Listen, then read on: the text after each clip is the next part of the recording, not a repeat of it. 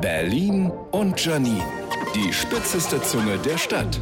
Ich habe eine bipolare Beziehung zu einem Haushaltsgerät, meinem Waffeleisen. Ich liebe es. Ich mache darin süße Waffeln, aber auch Sandwiches mit Schinken und Käse. Und immer denke ich, Mensch, warum mache ich das nicht öfter? Hm, was soll ich sagen? Beim Saubermachen fällt es mir wieder ein. Schon während des Toastvorgangs quillt ja alles an den Seiten heraus und ich überlege kurz, ob es sehr verwerflich und mein finanzieller Untergang wäre, wenn ich das Ding nach jedem Gebrauch wegschmeißen und ein neues kaufen würde. Ja, wär's. Aber kein Lappen schafft es, in diese kleinen Einbuchtungen zu kommen. Ich nehme die Bürste und fettiges Dreckwasser spritzt mir ins Gesicht. Irgendwann stehe ich dann da und denke, aha, das ist also dieses Erwachsensein, dass ich ein Waffeleisen mit Wattestäbchen sauber mache. Also, liebe Ingenieurinnen und Ingenieure, alle die Quatsche von Smart Homes, das könnt ihr euch mal schön stecken lassen, solange es kein selbstreinigendes Waffeleisen gibt.